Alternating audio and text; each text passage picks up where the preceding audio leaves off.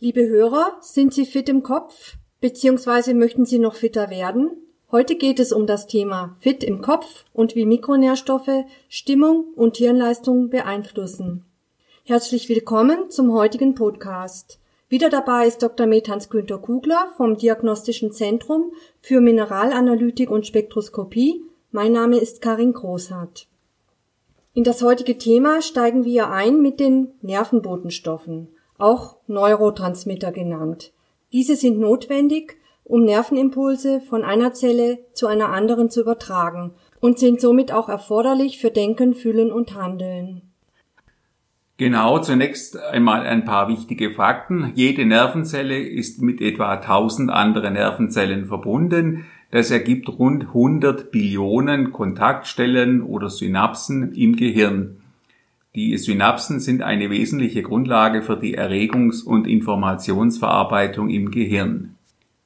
Die Signale im Nervensystem werden mit Hilfe sogenannter Neurotransmitter von einer Nervenzelle zu anderen übertragen.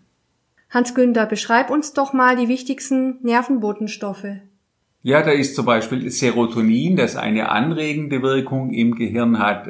Serotonin wird auch gerne als Glückshormon bezeichnet, obwohl es streng genommen kein Hormon ist. Es reguliert die Stimmung, das Verhalten, den Schlaf-Wach-Rhythmus, den Hormonstoffwechsel, Appetit und einiges mehr. Dann gibt es das Dopamin, das eine anregende Wirkung hat. Dopamin ist wichtig für die Kreativität und Aufmerksamkeit. Dann Noradrenalin, ebenfalls anregend wichtig für Aufmerksamkeit und Wachheit. Das Acetylcholin, ebenfalls anregend wichtig für Aufmerksamkeit, Denken, Gedächtnisbildung und Lernfähigkeit. Dann GABA oder Gamma-Aminobuttersäure, das ist ein dämpfender Neurotransmitter mit einer beruhigenden Wirkung. Glycin ist ebenfalls ein dämpfender Neurotransmitter, hat beruhigende und spasmolytische Eigenschaften. Und dann gibt es noch die Glutaminsäure, die anregend wirkt. Sie ist wichtig für Lernvorgänge und die Gedächtnisbildung. Und was haben jetzt die Mikronährstoffe mit den Neurotransmittern zu tun? Ja, vielleicht zunächst einmal zu den Aminosäuren. Die Aminosäuren fungieren selber als Bodenstoffe, wie zum Beispiel Glycin oder Glutaminsäure oder sie sind Ausgangssubstanzen für die Bildung von Bodenstoffen. Tryptophan ist zum Beispiel die Ausgangssubstanz für die Bildung von Serotonin. Aus Tyrosin entstehen Dopamin und Adrenalin. Aus Serin entsteht Acetylcholin. Und um die Bodenstoffe herzustellen, sind aber noch weitere andere Mikronährstoffe erforderlich, wie zum Beispiel Vitamin B6, Eisen, Zink, Vitamin C und vieles mehr. Okay, und warum sind die Mikronährstoffe für die kognitive Leistungsfähigkeit noch so wichtig? Sie sind zum Beispiel Baumaterial für Nervenzellen oder sie haben eine Funktion im Energiestoffwechsel der Nervenzellen oder sie sind wichtig für den antioxidativen Schutz, also insgesamt wirken sie stabilisierend auf das Nervensystem. In der Presse liest man ja immer wieder, die Deutschen sind ausreichend mit Mikronährstoffen versorgt bis vielleicht mit Vitamin D in den Wintermonaten. Eine ausgewogene Ernährung liefere alle erforderlichen Mikronährstoffe. Stimmt das? Müssen wir uns keine Sorgen machen bezüglich Mikronährstoffmangelversorgung? 2008 wurden die Ergebnisse der nationalen Verzehrstudie 2 publiziert. Die nationale Verzehrstudie 2 ist eine gesamtdeutsche Studie über die Ernährungsgewohnheiten mit circa 20.000 Teilnehmern die vom Max-Rubner-Institut durchgeführt wurde. Und die Ergebnisse zeigen, dass eben bei manchen Altersgruppen doch erhebliche Mikronährstoffmängel vorliegen. Ich darf mal einige Beispiele nennen. Bei den 35 bis 50-jährigen Frauen liegen doch zahlreiche unterhalb des Referenzwertes. Bei Vitamin D zum Beispiel 90 Prozent, bei Vitamin E über 50 Prozent, bei Vitamin B1 über 30 Prozent, bei der Folsäure über 87 Prozent, bei Calcium immerhin 48 Prozent und bei Eisen sogar 75 Prozent. Und noch schlimmer sieht es aus bei den 65 bis 80-Jährigen. Die haben doch erhebliche Mängel bei Vitamin D, bei Vitamin E, B1, bei der Folsäure, bei Calcium und bei Zink. Man kann also auf gar keinen Fall sagen, dass die Mikronährstoffversorgung in der deutschen Bevölkerung optimal wäre. Und woran liegt das? Kann man jetzt sagen, die Lebensmittel liefern nicht mehr alle Mikronährstoffe? Es ist so, dass eine große Lebensmittelauswahl keine Garantie dafür ist, dass man optimal mit Mikronährstoffen versorgt wird. Es gibt also Hinweise aus Studien, dass der Mikronährstoffgehalt von Getreide, Gemüse und Obst eher rückläufig ist gegenüber früher. Die Gründe sind zum Beispiel, dass Hochertragssorten weniger Mineralstoffe aufnehmen, starke Düngung stört den Pflanzenstoffwechsel und der Klimawandel gefährdet eben auch Nährstoffgehalte. Jetzt kommen wir zu den einzelnen Mikronährstoffen. Fangen wir einmal mit den B-Vitaminen an.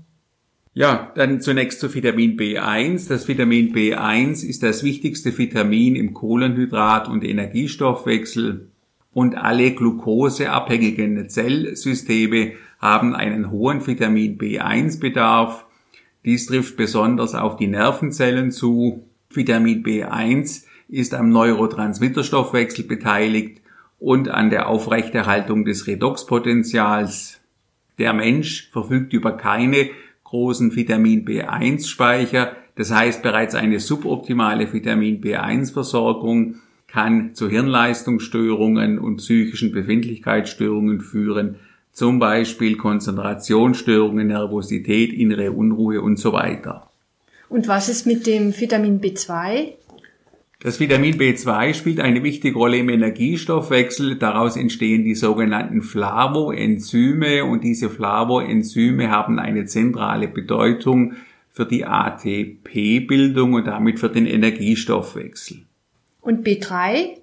Vitamin B3 ist ebenfalls sehr wichtig für den Energiestoffwechsel. Daraus werden die Coenzyme NAD und NADP gebildet, die an etwa 400 biochemischen Reaktionen beteiligt sind. NAD hat eine entscheidende Bedeutung für die Energiegewinnung aus dem Abbau von Kohlenhydraten, Fettsäuren und Aminosäuren. Die B-Vitamine sind ja auch wohl wichtig für den Abbau von Homozystein. Hans-Günther, was ist Homozystein und warum ist dieses Stoffwechselprodukt für den Hirnstoffwechsel so schädlich? Ja, Homozystein ist an sich ein Stoffwechsel-Zwischenprodukt im Methioninstoffwechsel. Also eigentlich ein ganz, ein Stoff, der ganz normal, ganz natürlich im Körper entsteht. Erhöhte Homozysteinkonzentrationen sind aber ein Risikofaktor für Gefäßerkrankungen und für kognitive Störungen. Erhöhte Homozysteinkonzentrationen beschleunigen auch den Abbau von Hirnsubstanz und zur Senkung des Homozysteinspiegels sind eben die Vitamine Folsäure, B12, B6 und teilweise auch B2 erforderlich. Ah ja, über die Vitamine B6 und B12 und Folsäure sprachen wir ja noch gar nicht. Warum sind auch diese Vitamine wichtig für die geistige Fitness? Das Vitamin B6 ist das wichtigste Vitamin im Stoffwechsel der Proteine und der Aminosäuren. Es wird auch benötigt für die Bildung von Neurotransmittern wie Serotonin, Dopamin und GABA und ist deshalb auch wichtig für die Stimmung und Hirnleistungsfähigkeit. Und Vitamin B6 ist eben auch am Homozysteinabbau beteiligt. Vitamin B12 ist an der Entgiftung von Homozystein beteiligt und auch von großer Bedeutung für die Bildung der Myelinscheiden. Ein Vitamin B12-Mangel kommt im Alter häufig vor, auch bei der Einnahme bestimmter Medikamente, zum Beispiel Metformin zur Diabetestherapie oder Säureblocker. Ein Vitamin B12-Mangel beschleunigt den Abbau von Gehirnsubstanz, ein Vitamin B12-Defizit kann mit Gedächtnisstörungen und Lernstörungen verbunden sein und ein Vitamin B12-Mangel erhöht auch das Risiko für Depressionen. Okay, und Folsäure?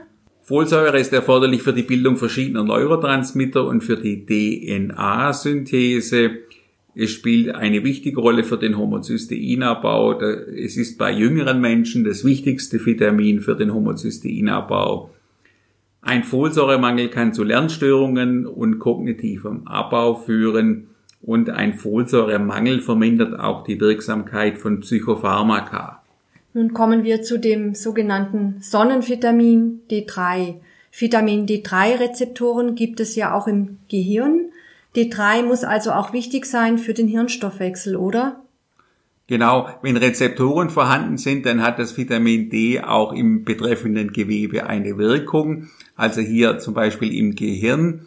Vitamin D3 ist an der Bildung von Nervenwachstumsfaktoren beteiligt, steigert die Glutathionssynthese, hat eine antientzündliche Wirkung und einen Einfluss auf die Neubildung von Nervenzellen. Es gibt zunehmend Hinweise aus Studien, dass Vitamin D3 wichtig ist für eine gute Stimmung und auch den kognitiven Abbau mit zunehmendem Alter verlangsamen kann. Vitamin C ist ein wichtiges wasserlösliches Antioxidant und Vitamin C ist nicht nur wichtig für das Immunsystem, sondern auch für das Nervensystem. Warum? Genau, Vitamin C ist nämlich beteiligt an der Biosynthese von Neurotransmittern, also zum Beispiel von Serotonin und Noradrenalin. Vitamin C kann auch Stressschäden vermindern und kann die Hirnleistungsfähigkeit verbessern. Generell kann man sagen, dass Stress, also Psychostress, den Vitamin C-Bedarf erhöht. Liebe Hörer, so viel für heute. Das nächste Mal kommen wir zum zweiten und letzten Teil zu unserer Episode Fit im Kopf wie Mikronährstoffe Stimmung und Hirnleistung beeinflussen. Auf unserer Homepage www.diagnostisches-zentrum.de Zentrum mit Cäsar finden Sie viele Studien und Fachbeiträge zum Thema Nervensystem und Mikronährstoffe. Für heute sagen wir Danke fürs Zuhören. Bis zum nächsten Mal. Auf Wiederhören.